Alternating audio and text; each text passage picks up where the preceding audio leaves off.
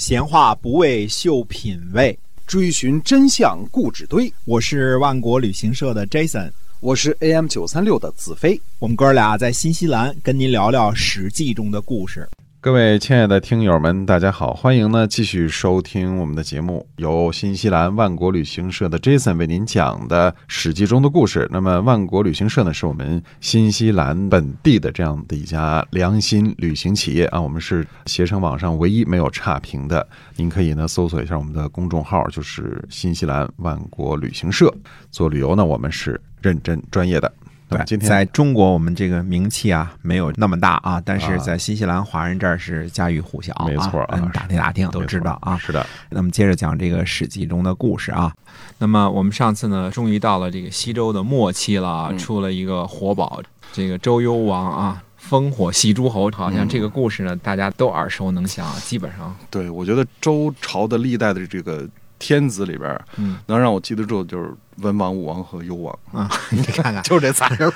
甭管这个这个那个厌恶厌恶，反正甭管广告做的好不好，人都记住啊，没错，反效果啊也能让人记得。其他人不好记啊。哎，周幽王这主呢，他本身呢就是娶的是谁呢？娶的是申侯的女儿啊嗯，娶的是申女。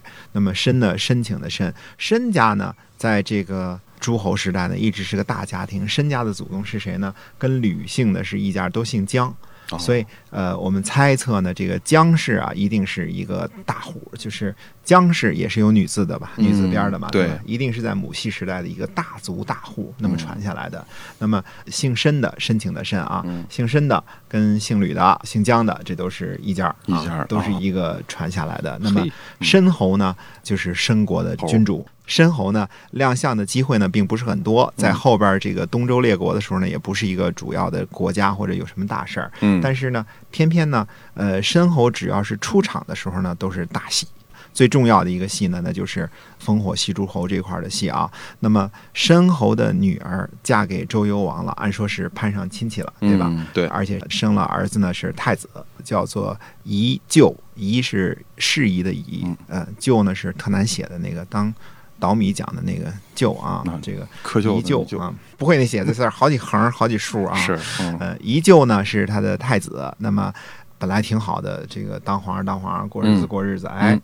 某天，这个幽王呢到后宫呢，见着一大美人儿啊，大美人儿大家都知道是谁，就是嗯褒姒。对，褒姒者呢，就是褒国的姓姒的女子啊，没有这俩都是姓儿啊，没有名儿，褒姒就是名儿嘛。她不是姓褒名姒，她是其实都是姓啊。对，那么这个女子呢，在后宫呢看见幽王之后呢，幽王就是非常的喜欢，敬为天人。哎，实在是太爱他了，那就是后宫三千粉黛都不看了，就专门这个宠爱在一身了。嗯呃，把褒姒呢宠幸的非常的无法无天啊。嗯那么也跟褒姒生了个儿子，哎而且呢就把身后原来这个申侯的女儿已经是封后了，嗯把申后给废了，把原来的太子宜臼也给废了，废了啊这个太子跟呃皇后都给废了，废了之后呢，立谁呢？立褒姒为后。然后把她立为这个正宫娘娘啊，嗯然后把跟褒姒生的儿子呢立为这个太子。太子啊，嗯，那这个事儿呢，你想想，这个原来身后的这个娘家，那肯定是不太高兴。那是身后这自己闺女，好好的这个对，无缘无故就给废了啊。啊，国母不当啊，当废后，那谁愿意啊？哎啊，外孙将来的皇上不当，当个废太子，这这这有什么用啊？哎，记恨在心啊，这个也为后边的话呢留下伏笔啊。那么褒姒妹妹呢，不只是美艳惊人啊，嗯非常的美丽，而且呢是个很有特色的美人，是个冷美人，嗯，从来不笑。嗯，从来不笑，嗯倍儿冷嗯。那么，呃，幽王呢，就因为三千宠爱在一身嘛，就想各种各样的方法想让他笑啊嗯，万端想了一万多种方法让他笑。让他笑呃，啊。褒姒妹妹不笑，那么最后呢，想出一个主意，说调集这个诸侯的兵马嗯啊，可能我这么估计着啊，周国的国力呢，在经过厉王啊、宣王啊折腾几代之后呢，嗯国力也差了，自己的是卫戍部队呢也不够了。嗯一旦遇到这个外敌入侵的时候呢，就得举烽火啊，我们哎要烽火狼烟。啊、，对，招这个诸侯，哎，招诸侯。为什么要狼烟呢？嗯狼的粪点的烟长啊，嗯它是看得见啊。狼粪烟狼粪啊，嗯狼粪烟。那么夜里呢就举烽火，那一看大火把举着，你都哎远处都看见了啊，烽火狼烟。那么放烽火呢，招诸侯来秦王啊。嗯秦王者，秦于王室也。什么叫秦王？为皇上家出力叫秦王，嗯这个词儿一直到后世都用啊。谁谁谁，嗯，听小说里谁起兵秦王了啊？哎什么徐茂公的儿子啊，就是刚啊，这些都是哎起兵秦王来保护皇上，或保护皇上了，哎，哎，那么诸侯呢就带着自己的兵马啊，为公家出力来了，嗯一举烽火。结果呢，褒姒就笑了。褒姒呢，什么事儿都不笑啊，然后就这事儿笑。那么周幽王就一而再、再而三的就老干这事儿，嗯呃，举烽火，动不动就举烽火。周幽王一门心思就是想让褒姒笑。嗯那么搞的时间长了，大家这故事都知道，狼来了，狼来了最后嗯就人都不来了。嗯那么都不来了，这个时候呢，申侯就看到机会了，就勾结西方的犬戎啊。嗯犬戎大家知道，从厉王的那时候也都结下仇了啊。是西戎和犬戎，那么西戎呢是被这个武力威吓的，就这个去官兵去了嘛，去搞军事演习去了。嗯啊，那么犬戎呢是被打仗之后呢，进贡了四白狼、四白鹿啊，哎这都是有点仇的。原来都是拱卫的荒蛮之王，现在呢也都开始反叛了。嗯那么再加上申侯，这有一个里通外国的啊，嗯 不知道用其他的名字合适不合适啊？里通外国的，哎，就把他给引进来了。嗯，那这个戎寇来了之后呢，照例举烽火啊，这个搞烽火狼烟，哎。一人都不来了，狼来了太多了，这些是。都不秦王的都不来了，心想去了之后你就烽火戏诸侯啊。你，就为了让这个褒姒笑，褒姒笑，就那么哎把我们哎蒙过去，不来了，结果呢就杀幽王于骊山下啊，嗯。在骊山脚下呢把幽王就给杀了，就是弑王了。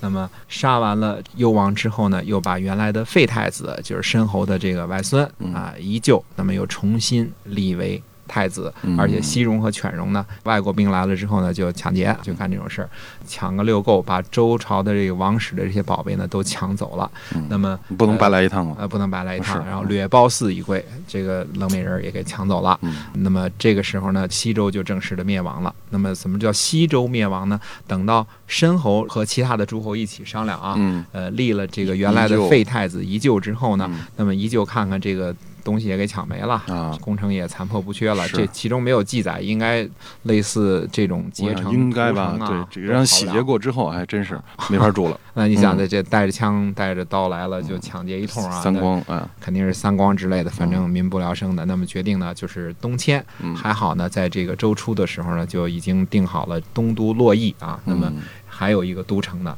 新立的这个呃太子依旧呢叫平王，周平王。周平王呢就决定东迁，嗯。东迁到洛邑。洛邑，那么从此呢，从历史上，从周家来讲呢，那就是西周和东周的分界，就是在这个地方。嗯那么这一年呢，就是幽王被杀，那么平王东迁，东迁洛邑呢，这就是东西周的一个分界线。就东周开始了，东周开始了，嗯那么东周呢，列国呢，从此呢就开始连年的征战的时期呢，马上就要开始了。嗯这个时候呢，叫做天子没有本事，叫政由方伯，那就是什么呢？就是都是由诸侯说了算的时候嗯快到来了。从平王东迁开始，再往后呢，分为两个阶段，一个阶段大家心里都知道啊，这一嗯前一段阶段呢叫春秋，哎，后一段阶段呢叫战国，所以整个这八百年的历史呢，实际上是西周、春秋、战国这么分过来的。那么在之前呢，王室呢还依然是这个天下共主，还是有他自己的尊严。呃，虽然说慢慢滑落的这个尊严啊，但是嗯还是朝廷、他还是实际上的权力的呃、英女王哎、嗯元首啊，哎。剩下都是英联邦。啊。是。对，呃，这次真正成了英联邦了，因为嗯。周从朝廷的级别呢，虽然名义上呢还是天子，但是实际上呢，从天子的位置呢，已经降为一个这个诸侯，而且还不是一个大诸侯，降成一个小诸侯的这个封地就不多了。嗯原来周国的禁忌之内的那点封地，以此为止，就是作为一个小的诸侯了。那么就是一个摆设了，这个天子之名啊，对嗯，平王东迁这一年呢是非常重要的事儿，以后还有很多事儿呢跟他有联系啊。但是我们回过头来就说烽火戏诸侯这事儿啊，我看到这段呢，我仔细想呢，就是很多想不清楚的地方。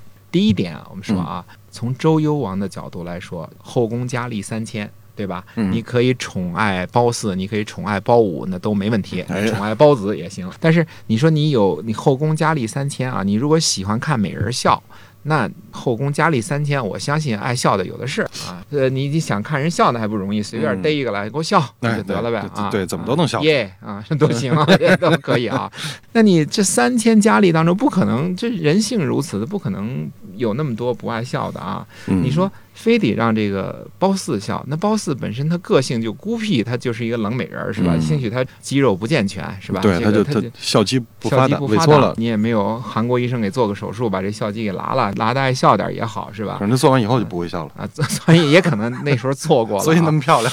哎，所以她这个就不爱笑，那不爱笑你就你就爱看谁笑看谁笑呗，你就别让他笑了嘛，找不着人啊，嗯你说你让别人笑不就一样吗？啊，非得让他笑，那你笑呢？我就想这个事儿，你说搞个小丑嗯啊，搞个相声啊，搞个什么嗯这些个哎舞蹈是吧？别的招啊哎，什么霓裳羽衣舞，练点歌舞什么之类的，对搞点娱乐啊，那嗯你让他笑也行。呃，想出这招儿来，烽火戏诸侯，把诸侯都给调来。我就想不清楚，你说有钱谁会去看这个？你不是，你说我们看场戏、看场娱乐去，看嗯郭德纲去啊，乐呵乐是啊是吧？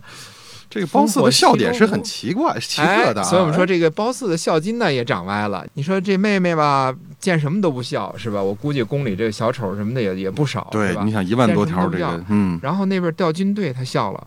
你现在找人，你说咱们找这个美眉啊，别找那冷美人，就是特别不爱笑的，你找那个爱笑的，哎，咱们去看调兵去，走他轿着去，让他看阅兵，嗯，想去看的我估计都没几个。你要用这招谈恋爱，我估计虾米了。这个说咱们一块儿看阅兵去啊这。褒姒我觉得是啊别有所图，这你说为什么就是看见人调兵，那诸侯调兵，这有什么好看，有什么好笑的吧？你说还真是我好想笑在什么地想了？半天我没明白到底为什么笑，人家骑着马来了，都是戎装，这啊，一个个杀气腾腾的，啊，拎着拎着刀，拎着啊枪的这有什，么可乐的？这有什么可乐的呢？这应该哭才对，你搁一万个人，我一万个妹妹去了，我估计一万个妹妹都不会笑，扭头就走还真是。哎，这褒姒妹妹就是非得看这些好笑哦，这个非常好笑。嗯那你就这么一招能让她笑，那嗯，周幽王也是一死心眼儿。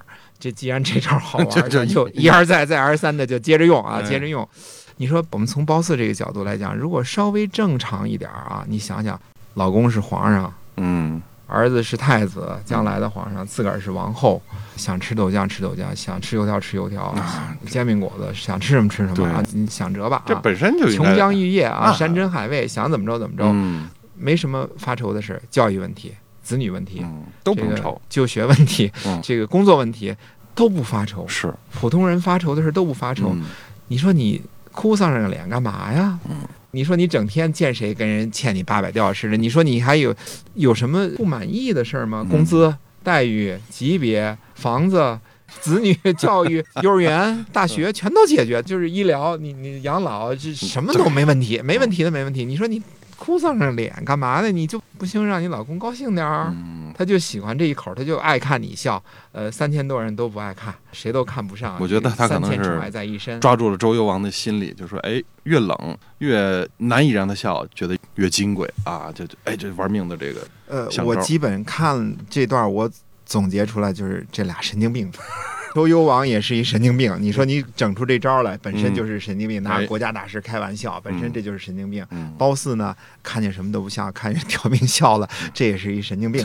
俩神经病呢，偏偏呢是在权力的最高点，嗯。一个是国王，一个是王后，俩闲着没事儿的神经病演出了一场烽火戏诸侯的滑稽戏，嗯，然后呢就把这事儿就给搞砸了，哎。江山社稷就丢了，断送了西周，断送了西周，嗯。就是很无来由的，非常的无厘头的，怎么你你编这个滑稽故事，你都你都想不到说能编到这一出了。嗯，真是。我看烽火戏诸侯这么有名的这个戏，真编这出戏的人很少，他没有笑点。